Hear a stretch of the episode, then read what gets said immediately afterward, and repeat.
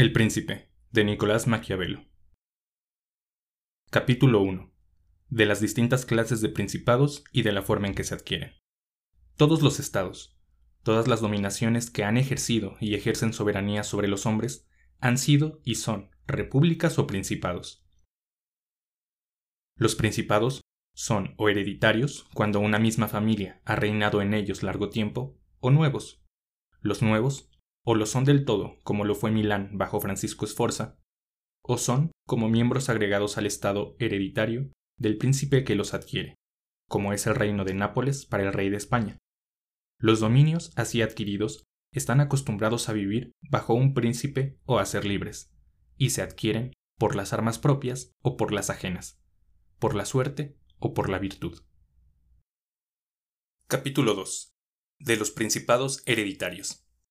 Dejaré a un lado el discurrir sobre las repúblicas, porque ya en otra ocasión lo he hecho extensamente.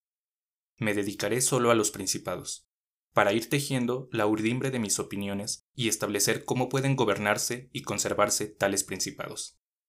En primer lugar, me parece que es más fácil conservar un estado hereditario, acostumbrado a una dinastía, que uno nuevo, ya que basta con no alterar el orden establecido por los príncipes anteriores, y contemporizar después con los cambios que puedan producirse.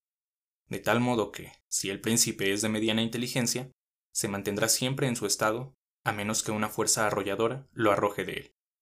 Y aunque así sucediese, solo tendría que esperar, para reconquistarlo, a que el usurpador sufriera el primer tropiezo.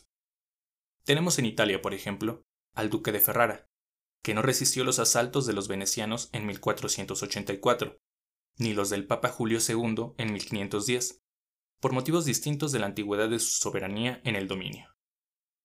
Porque el príncipe natural tiene menos razones y menor necesidad de ofender, de donde es lógico que sea más amado, y a menos que vicios excesivos le traigan el odio, es razonable que le quieran con naturalidad los suyos. Y en la antigüedad y continuidad de la dinastía se borran los recuerdos y los motivos que la trajeron, pues un cambio deja siempre la piedra angular para edificación de otro.